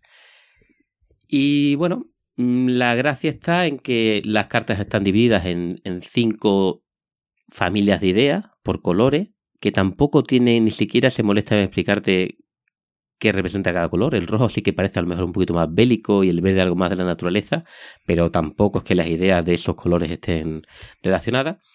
Y tú en tu tablero solo puedes tener una carta de cada color. Es decir, si tú ya tienes una idea de color verde de la era 1 y en la era 3 robas otra carta verde que es mucho más pepino y la bajas, pues la vas a poner encima y ya vas a perder esa habilidad. Porque una de las cosas que puedes hacer es activar las habilidades que tienen las cartas. Las habilidades, pues, básicamente lo que te permiten es, pues, robar más cartas, ¿vale? Quizás bajar más cartas y los conceptos importantes que son los conceptos de, eh, de puntuar una carta. Puntuar una carta, eh, pues al igual que en el Gloria Roma, escoger una carta y ponerla en un lado de forma que son, por así decirlo, tus puntos de influencia no son tus puntos de victoria, son tus puntos de, influencia. Porque la cuarta opción, esa gana el que consiga hacer cinco hitos, puntuar cinco cartas. Los hitos básicamente eh, se puntúan teniendo influencia. Entonces tú primero tienes que conseguir meter cartas en tu influencia. ¿Esos hitos son, públicos? O Sí, son las, nueve, son las diez cartas que quitas al principio. Ahí estaban. Quitabas ah. una de ellas para poder puntuarla. La sacas fuera y lo que ocurre es que para puntuar el hito, digamos, de la era 1 te hace falta menos influencia que para el hito de la era 2. Tienes que tener cada vez más influencia. Y una carta te da tanta influencia como su era. Una carta puntuada de la era 1 da un punto. Una carta puntuada de la era 9 da 9 puntos de influencia. Es decir, que tiene toda una especie de crecimiento exponencial del valor de las cartas que vas metiendo en tu zona de puntuación. Y, y realmente, pues bueno, pues son los efectos de las cartas lo que te va a permitir puntuar y después también pues reclamar esos, esos hitos. Los efectos de las cartas son, por decirlo de una manera suave, bastante salvajes. O sea, esto no es un juego... Es el típico juego que tú estás a tu rollo y te dice tu compañero, quita todas tus cartas rojas de la mesa. Y dices tú, ¿cómo? ¿Perdona? ¿Perdona? O quita todas tus cartas de tu de influencia. ¿Y tú por qué? O dame tus tres cartas de influencia más gordas de... ¿Pero por qué? Porque las cartas, los efectos son muy tochos. Muy tocho. De hecho, es un juego muy salvaje en ese aspecto. Sí, es, eso es lo que le da la fama de caótico. Es muy caótico. Sí. Eh, tiene un... Entonces, pues hay que estar muy atento a lo que tú bajas y a lo que bajan los demás. ¿Son, son efectos normalmente separables o, hay convitos también? Eh, son suficientemente salvajes como para que por sí solo puedan funcionar y además encima pueden combatir, o sea que ya es la locura. Eh, tiene una mecánica simpática, similar a la de Gloria Roma, un poquito la idea aquella de que tú cuando activas un dogma, a la gente a lo mejor puede unirse a ti. ¿Y eso cómo eh, funciona? Pues las cartas que tienen unos, unos iconos, pues que son, por ejemplo, corona o castillos, que también representan a una idea un poquito abstracta, ¿no? Los castillos a lo mejor pueden ser como poder militar antiguo, la bombilla es tu capacidad de matemáticas, ¿no? Pero si hay alguien que tiene más iconos, su civilización tiene más igual o más iconos que tú, significa que están por encima tuya en esa tecnología y si tú activas una habilidad de esa tecnología, ellos te pueden seguir. Lo cual no puedes hacer lo que tú quieras, sino que tienes que estar pendiente de lo que vas a activar. Si alguien se va a poder unir a ti y hacer exactamente lo mismo que tú haces. Por lo tanto, hay una guerra de mayoría de, esas iconos de gratis. Y después están las cartas de te obligo a que o te pido, no me, no me acuerdo de la, de, la, de la, traducción, que es básicamente los ataques. Eh, I demand es cuando le haces algo malo a alguien, pero solo le puedes hacer algo malo a alguien si eres superior a él en algún determinado tipo de tecnología. ¿no? Esa idea de te obligo a que te me des tus dos cartas de influencia más altas, pues solo lo puedes hacer si tiene más símbolos de relojitos, que representa algo así como teoría de la relatividad, que el otro. Entonces, como eres más avanzado, le obliga. El juego continúa hasta que alguien consigue reclamar eh, un número determinado de hitos, creo que eran a dos jugadores eran por ejemplo seis, o hasta que se acaban todas las cartas y se roban. Y es un juego mm, muy salvaje. Es muy salvaje y de hecho la primera vez que lo juega es un juego para todo el mundo, hay mucho caos, porque eh, la las habilidades de las cartas son muy potentes y, una partida puede dar muchas, muchas vueltas. El juego de, de 2 a 4 jugadores, aunque yo lo he jugado principalmente a 2, la gente lo recomienda solo a, principalmente a 2. A 3 jugadores, sí, solo sí, los 3 jugadores saben jugar. Hmm. Porque la sensación de jugarlo a 3 o 4 jugadores, si no sabes jugar, es que el juego te está jugando a ti. Que te llegan las galletas por todos lados. Por todas partes, no sabes lo que está ocurriendo y no sabes lo que está pasando. Y de hecho, esa fue mi primera sensación. Lo probé en zona lúdica, lo llevaría a alguien con monóculo, diciendo este es el juego del año en 2010. Yo lo jugué y dije, vaya bazofia, no lo vuelvo a jugar en mi vida. no sé por qué, un día estábamos aburridos y como segundo juego dijimos, ¿qué jugamos? saca el Innovation ese que te compraste y jugamos, no lo sé, 15, 20 partidas seguidas. Era el juego de cabecera. Todos los días que quedábamos jugábamos el Innovation a dos. O sea, que no- es un juego de mala primera impresión, quizá. Es un juego que le tienes, tienes que saber a lo que vas a jugar, tienes que a mejor tener, tiene que gustar un poquito el caos, porque el Innovation a mí me gustaba porque tú, tú estabas en la era 4 y entonces Fran Molly te bajaba la navegación y, y- y reventaba, pero tú decías, no, no te rendías, decías, porque como yo pille la siguiente gran idea, mm, se la voy a devolver toda, porque hasta el final no está el juego. Sí, es que le puedes estar dando la vuelta a la partida constantemente. Es- un partido remontable. Es un partido remontable. Entonces tú tienes que, es como tú miras las cartas y tienes que saber si en tu mano tienes lo que te va a permitir remontar o, o tienes que saber que no y tienes que buscar nuevas ideas. Porque digamos que tú puedes forzar robar más cartas. Cuando robas más cartas, robas más ideas esperando a que te entre la bomba. O el, el- ¿no? lo que te permita vo- volver. Y, entonces, pues, son media hora, 40 minutos, 45 minutos, mejor. A dos, a lo mejor no era ni media hora. Mm. A tres sería un poco más largo. A tres se puede jugar, pero los tres tienes que saber a lo que estar, estar pendiente de, Sí. de los iconos. Que no es un juego de gestión de recursos. No, no. Es un juego de, de adaptarte, muy táctico. Claro, claro, por eso, porque tú dices, sí, mm, necesito, te planteas tú la economía de mm, para conseguir un logro y de repente te vienen las, las tortas por todos lados. Entonces es de, me hago un plan que sea lo suficientemente rápido como para que el otro no me pueda dar la galleta y se la dé yo antes. Y, adaptarte tácticamente es muy táctico. Pero Sí. es muy divertido, es muy divertido. Lo de, la- lo de es muy divertido. Descubrir la- los combos, lo que te he dicho, hay combo. Y cuando te, te sale un Cuando combo, es cuenta, ah, es divertidísimo. Y después tiene una, una. Hay juegos que tienen mecánicas extrañables y él tiene una de ellas. Es la mecánica del splay. Splay, que por lo visto es una palabra en inglés que yo nunca había utilizado, que es deslizar. Entonces tú, claro, tú cuando vas tapando tus tecnologías en- de un mismo color, se van quedando las cartas una encima de otra. Vale, entonces hay habilidades de dogma. Hay habilidades de dogma que te permiten deslizar una de tus árboles de tecnología, que es súper molón, que es coger las cartas y las empujas hacia arriba, por Y ejemplo, haces como una escalerita. ¿vale? haces como una escalerita y entonces lo que se ven son los iconos de todas las cartas que tienen en la parte de abajo, porque los iconos es una locura, iconos que están abajo, a la derecha, a la izquierda o arriba. ¿Para Bueno, qué? un poco como Gloria Roma también, ¿no? También tenía un poco eso de por- dependiendo de dónde lo coloques la Pero carta aquí es se que dependiendo hacia dónde lo vas a, desli- a deslizar. Sí, yo jugaba las cartas nada más que para deslizar mis cartas. O sea, era el mayor placer del mundo. Era, de- era yo le llevaba a desdoblarte. Yo me he desdoblado en azul. Y además, de repente, es que era exponencial. Te tenías 10 cartas en azul y las desdoblaba. Te entraban un montón de iconos y eras ya la supremacía en todas las ideas. Sí, sí. Es súper bestia. Es súper bestia. Me he, me he desdoblado y ahora te machaco en bombilla y en hoja y, y ahora, ahora te va a caer lo más gordo.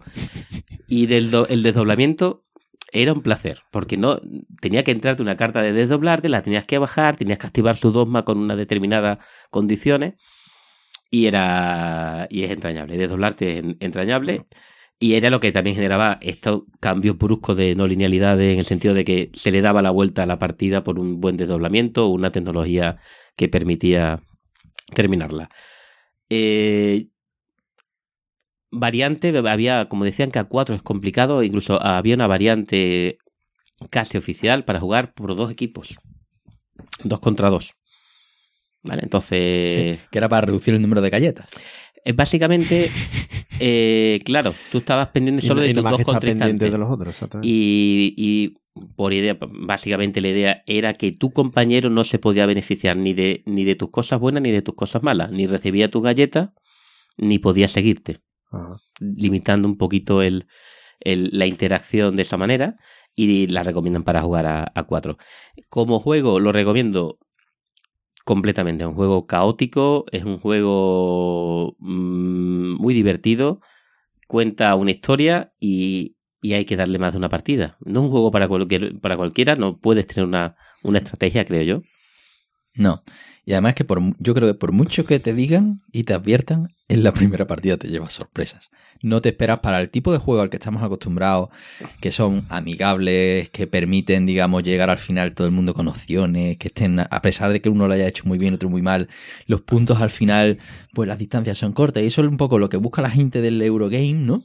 El novato se estampa en este. Pero es que aquí da igual, por mucho disclaimer, ¿no? De advertencia, oye, que esto es. Lo juegas y la. Sí, sí, la que sensación de algo, algo, no me he enterado de algo. Me han atropellado. O atropellas tú y no sabes por qué. ¿Qué es ha que, pasado aquí? no? es que, mm, estás buscando Sí. la de voy a construir mi motor y no es, Sí. no es, voy, estoy buscando la gran idea. A mí me, me Mm. gusta el nombre porque es como que tú realmente estás buscando la idea revolucionaria. La que te rompe la partida. La que rompe. No estás buscando la, co- la construcción de un imperio. No, es, no, Sí. es, es la, la imprenta ¡claca! y cambia el mundo, ¿no? Sí, lo que pasa es que, claro, es un juego en el que la experiencia se nota. Es decir, si tú tienes 15 partidas y vas a jugar contra un novato, Hombre, mm, Te tienes que dejar ahí. Porque Sí. si no. sí, tienes que asumir que hay una serie de partidas en las que no vas a ser competitivo. Pero hay mucho caos, ¿eh? También yo creo Sí. que nosotros jugamos y, y juegas a ver qué pasa. ¿Cuál va a ser el combo de esta partida? Porque tener en cuenta que como hay cartas que se puntúan, no salen todas las... No salen todas las tecnologías de todas las partidas. Mm. Porque hay, hay dos más que son, coge una carta del montón de robar y puntúala. O sea, puntúala se refiere a métele la influencia. Entonces, era una tecnología que no va a salir nunca más. Entonces, todas las partidas son completamente distintas porque no están todas las cartas. Hmm. Entonces, juegas un poco a ver, Sí. a ver qué, a ver qué pasa. ¿Ya ha sacado expansiones o algo el juego? El juego ha tenido mucho éxito. Yo solo he jugado al juego básico y con eso tienes para aburrirte.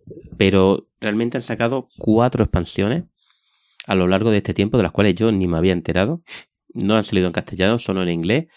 Eh, todas ellas siempre, las tres que he visto, pues más o menos como que añaden otros mazos adicionales de otras 105 cartas, también divididas por era.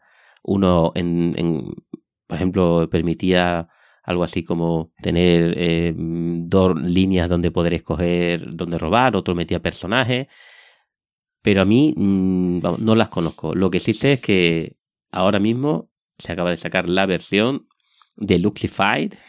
Hombre, ¿eh? ¿será, se- ¿será Tasty Mystery Games? ¿TMG? ¿No, no- no hemos dicho que es hielo? O... Sí, pero yo qué sé, como las de Luxify las saca TMG, aunque no sean suyos, Sí. ¿sabes? Eh, pues han sacado el. Efectivamente, eh, le llaman aquí eh, Innovation Deluxe. Pero básicamente es una nueva, una nueva edición en la que por el módico precio de 60 euros, Ahí, ahí lo lleva. 60 dólares, no sé si está en castellano, yo creo que es muy moderna, ¿eh? Eh, te trae directamente el juego original con las cuatro expansiones, ecos del pasado, eh, figuras en la arena, las ciudades del destino y los artefactos de la historia, que yo no quiero ni pensar la, qué tipo de locura malsana puedes hacer si metes las 500 Todas las cartas. cartas. ¿no? ¿Y, y no tiene minis? Esa era mi pregunta, me la ha robado. La verdad es que no, eh, a este juego es puramente de carta. No, te trae un inserto. Para, o sea, un, Ah, un- para un- separar las cartas. Hombre, claro, es revelador de que cartas. ya, ya llega, eh, eh, es, es- es un tamaño ya cercano al Dominion. ¿Y caben confundan el inserto? No tengo ni idea. Esto tiene que ser una locura. Lo que sí que es verdad que lo hemos hablado, este es un gran juego, podía sacarse más beneficio poniéndolo más caro. Y efectivamente, pues bueno, finalmente han pasado. metido. Y el tema de las expansiones, es que los grandes juegos al Mm. final Terminan sí, metiendo expansiones. porque te permiten seguir vendiendo lo- la- el juego original. Claro. Un gran juego. Un gran juego. Mm, No lo puedo comparar con Gloria Roma porque lo que ocurre es que al Gloria Roma yo no le di las oportunidades que le he dado al Innovatio. Mm. Esa es la realidad. Yo jugué al Gloria Roma, la gente dice que el Gloria Roma también ocurre esta idea de que tienes que adaptarte, que puede que incluso sea mejor porque también puedes tener algo más de estrategia, pero yo no, no pasé esa barrera de decir esto, no, esto es una locura ya incomprensible, incontrolable, vamos a jugar al San Petersburgo. Mm. Al Innovatio, sin embargo, le dimos partidas y lo hemos disfrutado mucho y lo recomiendo. Eh, a dos es muy divertido. Y a tres, pues, bueno, si se encuentran tres personas, pues también habría que probarlo. Tres valientes. Tres valientes que sepan jugar. Es que nosotros jugamos alguna vez con un tercero y, y el, el pobre nos miraba diciendo, pero ¿por qué os lo pasáis bien? Y nosotros, oh, te- vibrando nosotros con la partida y el tercero no se entraba de nada. ¿eh? Da esa sensación de decir, claro, te le falta no tener eh, estar en la misma onda que tú para, para que no sea tan, tan, tan descontrolado. Bueno, Bueno, pues nada. por fin llegó la Me hora. toca Pablo. Bueno, pues nada, aquí acaba el, podcast y nos vemos ya en el próximo. Anda, tu canal. bueno, ya lo hemos dicho muchas veces. Vamos a hablar de. Vamos, decimos Meuterer, pero en alemán es Moiterer, ¿no? La pronunciación. Moito. Moiterer. Que, que, bueno, que es amotinado. El amotinado, ¿no? El amotinado, sí. Esa es la, la traducción, que es un juego del año 2000 de Marcel André Casasola Mercle. No Merkel, ¿eh? Mercle. Autor conocido por otros grandes juegos como Attica, Taluba, Eh, bueno, el US Telegraph, que es la reimplementación de ATIA, que sacaron hace pronto, hace poco. Y, bueno, eh, ese Ferreter, que es el, el predecesor de este, de este juego, del que no vamos a hablar, porque yo creo que este juego, mm, digamos, es redondo. Y el Ferreter tenía algunas cosas eh, algo mejorables, ¿no? Y las sensaciones al final yo creo no da para tener los dos.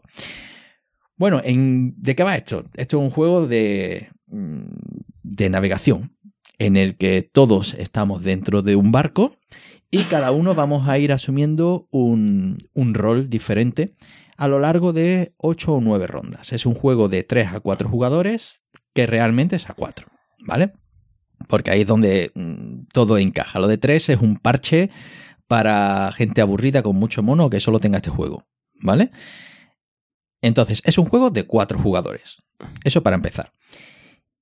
Y se juega a 8 rondas y en cada ronda nosotros vamos a tener pues un barco que se va a ir moviendo a lo largo de un rondel formando como si fuera un reloj, ¿no?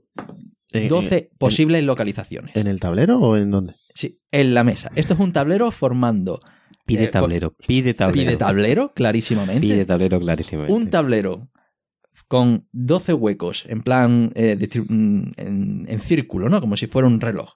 Y tú pones en cada sitio, pues, cada una de las islas que es una carta. Ay, Aquí ay. tienes una isla, una carta, mm, con unas ilustraciones, bueno, no sé. No, no está mal. No, no está mal. ¿Es, ¿Es el mismo? ¿El artista? Se la, se la, Por Dios. se la ha guisado y se la ha comido él solo. Es- es- Eso es lo que pone la ficha, no lo Sí, sé. sí. Sí. Y, y bueno, mm, son cartas en los que aparecen una serie de iconos de mercancías que se pueden comerciar en cada una de esas islas, que ahora comentaré de qué va, y una puntuación eh, que te da, pues, simplemente el aparecer por allí. ¿Y en qué consiste esto? Pues bueno, hay uno de los cuatro jugadores que va a ser el capitán. ¿De acuerdo? Y el capitán lo que va a hacer es proponer a dónde ir dentro de, ese, de esa rueda, ¿no? ¿Y cómo propone dónde ir? Pues esto, cada uno se le reparten cinco cartas. Y de esas cinco cartas, empezando por el capitán, va a ir bajando cartas de una en una. ¿Esas cartas qué son? Pues son simplemente eh, pues distintas materias primas. Pues aquí tenemos eh, rubíes, eh, telas, cereales, vino y sal. Cada- de cada uno hay una cantidad diferente. Momento, momento, momento. ¿Vino o ron?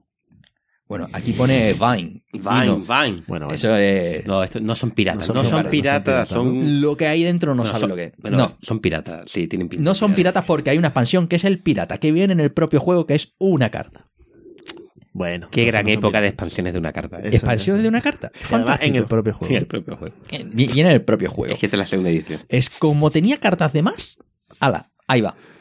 Y, De las y- 52, ¿no? Le- se le ocurrirían 51 y le faltaba. Faltaba una. Claro, entonces, fijaos, de cartas hay 12 para las localizaciones, hay treinta y tantas para lo que son las materias primas, porque entre esas, eh, entre esos bienes que comerciar hay cartas de conflicto. Ay, ay, que no. Seis, una bonita espada. Espada. ¿Por qué? Porque esto va de amotinarse, como bien dice el, el título. Entonces, en la mecánica de las cinco cartas de esta, con materias primas y, mm, y digamos, y, y cartas de conflicto, Cada jugador tiene 5 cartas. cada jugador tiene cinco. Y vas a bajar de una en una. Pum, pum, pum. Así que hasta que te plantes. Cuando te plantas, en ese momento tú decides qué rol vas a tomar. ¿Vale?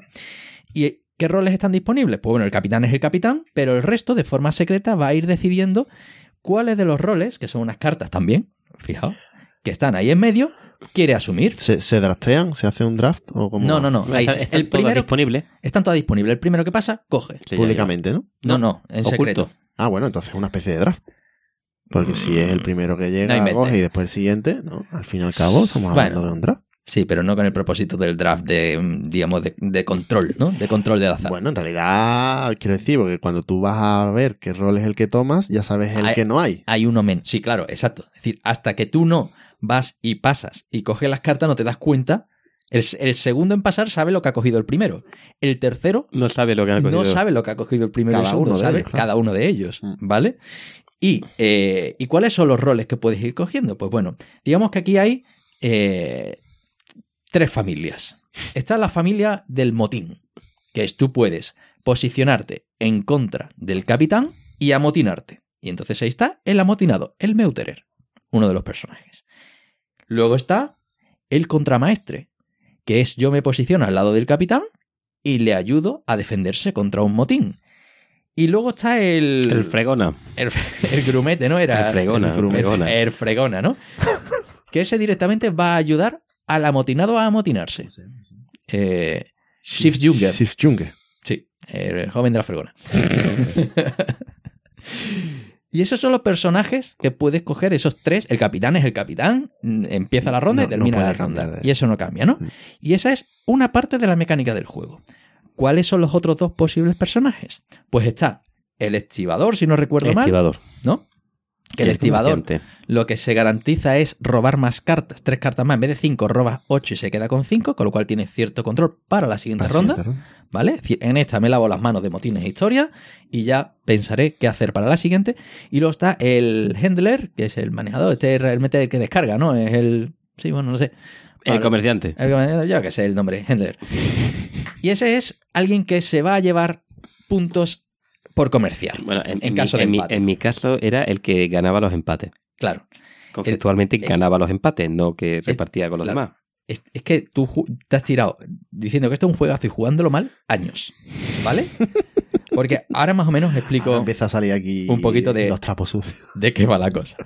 Bueno, cuando todo el mundo ha pasado, digamos, eh, lo que se hace es eh, mirar si hay un motín. Primero, es decir, todo el mundo desvela cuál es el personaje. Pero puede que no haya motín, porque puede Sí. que no haya cogido nadie el, Si nadie coge el amotinado, el amotinado, ¿no? el de la fregona no se amotina. Claro, tú puedes coger al de la fregona porque no te quieras amotinar, pero te quieras sumar.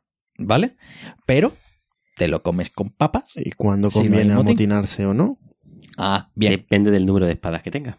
Claro, es decir, si tú estás fuerte de espadas, mm, pues entonces te interesa a lo mejor amotinarte.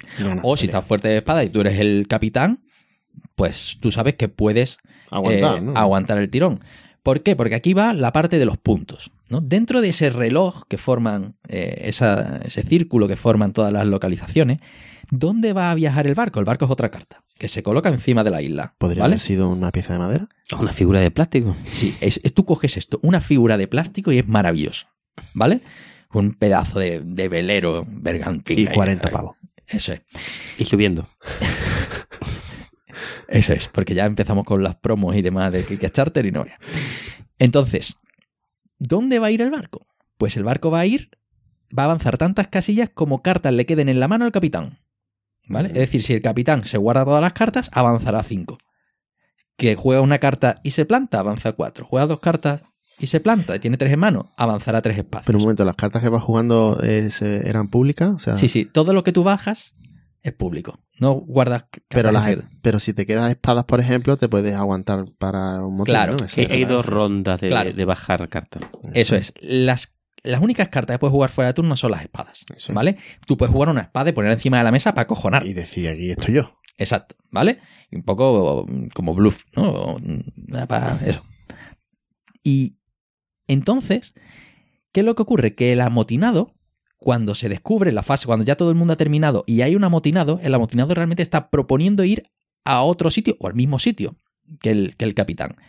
¿Y por qué te puede interesar un sitio u otro? Porque en función de dónde acabe el barco, te vas a llevar X puntos. Hay las que dan 5 puntos, o 3, 4, 2 puntos por aparecer ahí. Y dependiendo a lo mejor de la mercancía que hayas jugado. Claro, ¿qué es lo que ocurre? Que a lo mejor tú, a ti te interesa comerciar con rubíes, porque tienes alguno todavía en la mano, porque las, las cartas se guardan de una ronda para otra, las que te quedes, y te interesa comerciar rubíes, entonces tú quieres un sitio donde vaya, una isla donde puedas comerciar con rubíes. Hay algunas que permiten comerciar con cualquier cosa, ¿no?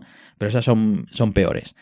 Eh, entonces, claro, mm, el capitán tiene unos intereses porque el capitán se lleva puntos por el sitio donde va, no por lo que se comercia.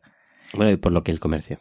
Claro, luego tú puedes comerciar, pero hay veces que no puedes, es decir, se puede dar un turno fantástico en el que tienes, Los puntos de la isla, no los puntos del comercio, ¿no? claro, entonces, mm, digamos que hay dos formas de puntuar, por ser capitán o amotinado e ir a sitios, y luego la otra parte es por comerciar. Entonces, es esa dualidad, por eso son roles de comercio, que es el handler y el, y el otro, y el maestro El de eh, El estibador. Eso es.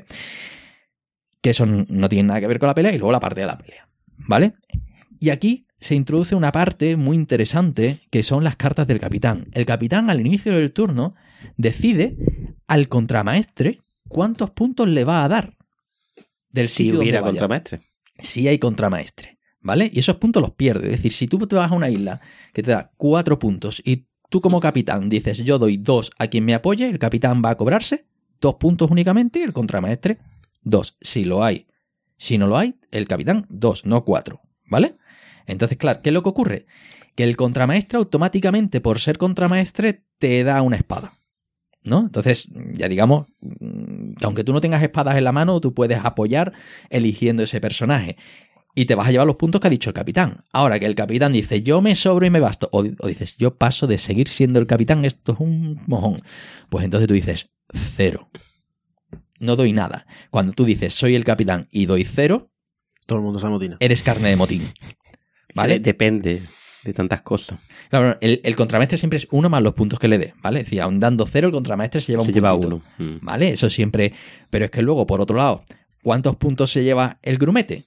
¿Dos puntos? Dos puntos. Si Tarifa triunfa plana. Si, hay- triunfa el motín. hay- Si triunfa el motín, ¿cuántos puntos se lleva el, el amotinado? Si triunfa el motín, el, El lo de la isla vaya. donde acaba. ¿Vale? El 100% de la isla donde acaba. Independientemente de lo que diga el capitán. Y el capitán se lleva cero si hay un motín. El contramaestre se lleva cero si hay un motín.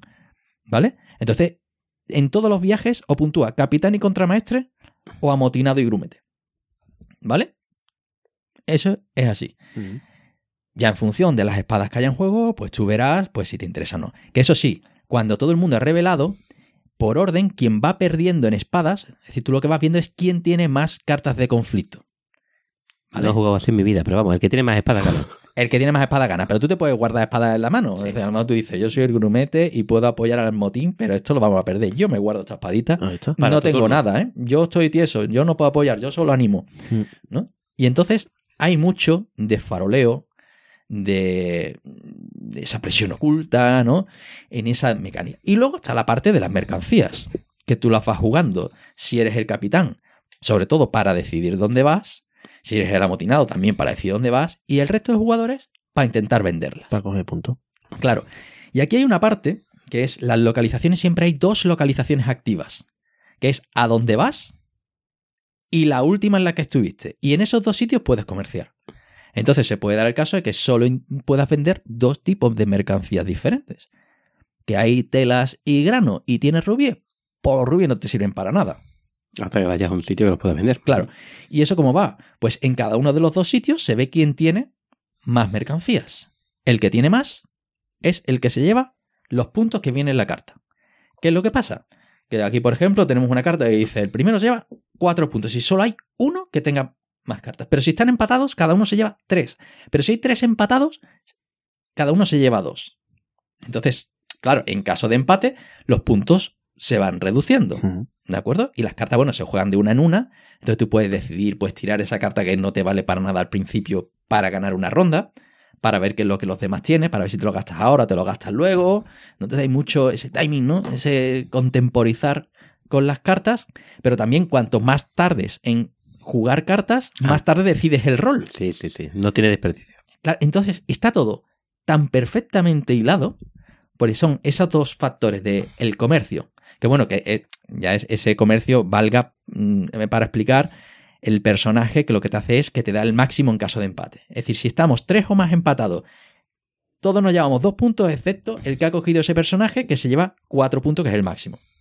¿Vale? Entonces, claro, si tú sabes que vas fuerte, te interesa jugar rápido todas las, mm, las cartas de un tipo para coger ese Y personaje ese, y ¿no? asegurarte llevarte más puntos. ¿no? Entonces, claro, está todo tan bien balanceado, ¿no?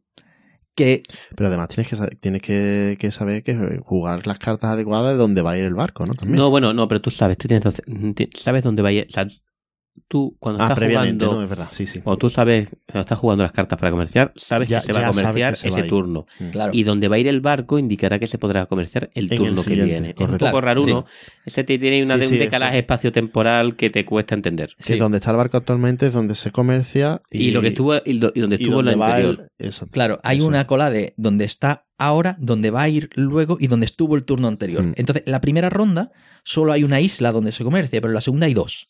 Que Es es la primera y donde fue, eh, eso es un poco Ese es, el, es el, el- el- el- yo creo que es el punto de las reglas que más tardas en explicar. Pero ¿dónde está el barco? Sí, ¿Dónde pero- va a ir? ¿Pero dónde va? ¿Es donde comercia? No, es donde estuviste. ¿Pero qué? ¿Dónde estuviste? Sí, pero como las cartas tienen doble cara, Se por marca. un lado es Sí, va- inactivo va y por otro lado marcando. es activo. Y tú siempre estás viendo además lo que te va a dar, ¿no? Y, y está muy bien Mm. porque con una baraja de cartas tenemos, pues eso, las islas, un barco, una carta para indicar dónde va el capitán, una carta para indicar dónde va el amotinado, las cartas de los puntos que da el capitán, las cartas con los personajes que con los distintos roles que podemos que podemos pillar, las cartas con las mercancías, hasta le da a la criatura por poner unas cartas en las que te explican las reglas y que todo el mundo pueda tener por delante los símbolos, las fases y, Y- una y expansión, y la variante pirata. del pirata, lo llama variante, no lo llama ni expansión, que es un, un barco pirata que va avanzando por ahí y, la verdad es que no, no lo he jugado nunca. Yo ¿No lo juegan leí y con, dije, ¿no juegan con el pirata? no, ¿para qué? ¿Pepino? El, el pirata lo que te hacía era que te tiraba todas las... Bueno, el pirata se pone el barco pirata en el, en el El- mismo mar Claro que es otra carta. Y, y y, es- y está en el mar junto al barco de, de, de- de los comerciantes. Y si cruza por encima del barco de comerciantes, en un turno te atraca. Y te atraca significa que todas las cartas que tú... Porque te va va a ocurrir durante el, el momento en el que estamos bajando mercancías para comerciar. Entonces, cuando si pasa el pirata por encima del barco cuando estás comerciando, se lleva todo lo que estuviera en la mesa. ¿Y cuándo se mueve el barco pirata? Pues hay una carta más en el mazo de mercancías que cuando la bajas, solo hay una. Cuando aparece. Solo hay esa carta. Cuando baja, el pirata gira. mm, Entonces, pues bueno, es un evento que, que añade un poquito de, de- de peligro, porque si tienes el barco pirata enfrente del, de tu barco, sabes que a lo mejor alguien tiene el pirata. Y si lo juegas, pues te asaltarán y perderás todo lo que has bajado. Entonces le añade otro puntito de, incertidumbre y, y de sin añadir una complejidad de regla y solo añade dos cartas. La carta que indica dónde está el barco pirata y la carta que hace que el barco pirata se mueva. Como son muy poquitas cartas de mercancía, el mazo se baraja muy a menudo. Hmm. Por lo tanto, el pirata no es que se mueva siempre, pero se mueve alguna vez. un par de veces por partida, te- por estadística te tiene que caer. Porque aquí se Dos, baraja... tres veces. Sí, cae. o- sí, tres, cuatro te diría, porque en la segunda ronda muchas veces tienes que volver a barajar. Mm, Y añade, ¿Sabes? añade un poquito de incertidumbre. porque Lo que ocurre también añade un poquito de caos. Porque si te, te entra el pirata es una pena porque, entre comillas, pierdes una carta de mercancía. Pues no es ni una espada ni un Hmm. ni una mercancía. Entonces puedes decir, ah, me ha tocado el pirata. Pero de vez en cuando, si consigues hacer que el pirata les robe a todos y tú te Menos lleves la ti, mayoría, ¿no? eres el, te levantas de la mesa y te vas. Te vas. Y dices, ahora ya jugamos a otra cosa. ¿no? Así que añade ese punto de, Sí. porque es un juego que tiene un componente lúdico grande, ¿no? Es que tiene, tiene muchos ingredientes. y Tiene un tablero. Tiene, fichas. Claro, es decir, es que esto es. Tú empiezas a sustituir el reloj de localizaciones por un señor mapa. Que bueno, que además las localizaciones lo que pasa es que las puedes cambiar. Pues yo siempre juego con la misma distribución, ¿no? Mm, ¿Cómo? Sí, de vez en cuando las cambio, pero tradicionalmente juego con la misma distribución. Sí. Hay una distribución que te sugieren al principio. Eso se baraja y está, ¿no? Estoy eh, claramente hiper- estoy hiperventilando.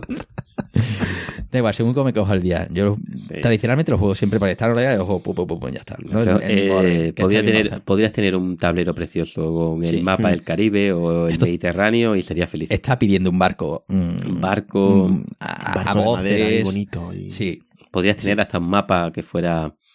eh, que no tendría por qué ser circular. Podrías tener un mapa punto a punto que tú podrías moverte libremente. Mm, sí. y, y podrías aceptarlo también en el juego. Sin problema. Mm. Y, y costar 40 euros. es un juegazo. sí, Es un pequeño gran juego, ¿no? Pablo? sí. Cinco pavos. Cómprate dos o tres. Porque Regálalo. lo vas a perder. No, además, eh, una de las. No lo puedes regalar. Esto está garantizado que se lo regalas a alguien que no es jugón y no lo entiende ni lo va a jugar. porque está en alemán. No, porque aunque le- se las des traducidas por alguien de la BSK, Sí. eh, tiene un con- tiene concepto de jugón. Es que de juego más. Hmm. Es, es Y además el rol oculto, el hachazo, El el, faroleo. muy divertido. Está muy eh, chulo. el contemporizar cómo Sí. saca las cartas. Juego, juego la espada, la, la hago explícita aquí encima de la mesa. El Pa, pa, pa. troleo, el- la subasta de, de, Sí, de sí, cuánto sí. pago para que vengas conmigo. Es que tiene muchos juegos y muy pocas cartas. Sí. Y pues nada, ya sabéis, si vais por zona lúdica, busca a Pablo Trinidad si está por ahí, que seguro que lo lleva En el bolsillo. en el bolsillo. Lo perderé. Y echáis una. es fantástico. Este es un- una obligación tenerlo. Y bueno, y bueno, seguramente nos dejemos a Cesich y cosas así. no, no hemos llegado a hablar del, del Flow del History. Flow of History, sí. Yo creo que se lo dejaremos para el día que hablemos del juego de civilizaciones. Civilizaciones, sí. Pero ¿No? bueno, entra un poco dentro de la cajita pequeña, de Sí, bien yo estoy aprovechado. completamente de, de- acuerdo. Sí. Eh, Que, bueno, un- a mí me salió un poco más caro porque fue la versión inglesa, la primera edición que salió, luego salió en castellano con un arte cambiado. A mí me gustaba mucho el arte de la primera edición Mm. y un juego que con unas cuantas cartas, con un sistema de subasta muy original, sí tiene sus cubitos, digamos, sus discos con los que apuestas y demás, tiene su economía, pero tiene muy pocos componentes y un juego que sí cumple Mm. más o menos con esto, pero lo vamos a dejar para otra ocasión. Pues rollo ¿No? Innovation, pero menos salvaje. Sí, son un juego, un juego con una producción muy, muy justita, justita. Y luego, bueno, ya sí que han salido aquí nombres más serios. 13 días, un Wonder Duel, pero eso ya Bueno, entra sí, eso, pero eso ya entra más en Otra categoría. ese día que hablemos de juegos para dos. juego para dos. Eh, decir que el juego para, los juegos para dos quizás que tienen un subespacio propio. ¿eh? Sí, Sí. y ese día lo rescataremos. Así que de todas formas, si tienes alguna, tu oyente, que tienes alguna... Tú, oyente, Dios mío. Edita, Tú que te nos sientes- escuchas. Sí, tú. Sí, tú, que te El sientes único. dolido porque no hemos hablado de, De, de tu pequeño gran juego, de tu Meuterer oculto. Eso es. Pues ahí nos escribes eh, a hola arroba tecnología. O tres al cubo, tres al arroba cubo. tecnología.com, Arroba tecnología. algún comentario en iVoox, ponnos comentarios que nos ponemos contentos, los leemos de verdad. Sí, y respondemos y tal. aunque sean comentarios de troll. en la web. Así es verdad. Conocemos a los trolls. Sí.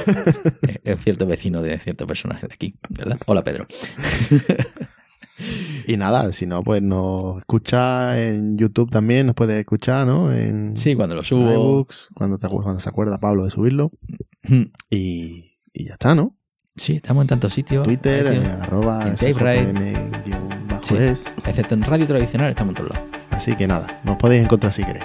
Y si no, también estaremos en zona lúdica. Eso es. Algunos, al menos. Bueno, si no escucháis más tarde, estaremos el año siguiente. Y el siguiente, y el siguiente, y así todos los años. Muy bien. Pues nada, aquí lo dejamos. Vamos a jugar un ratito, ¿no? Eso, Vamos a hacer algo que tengo ahí el 1800 CZ caliente. hablando de juegos de pequeña producción. Adiós. Adiós. Adiós.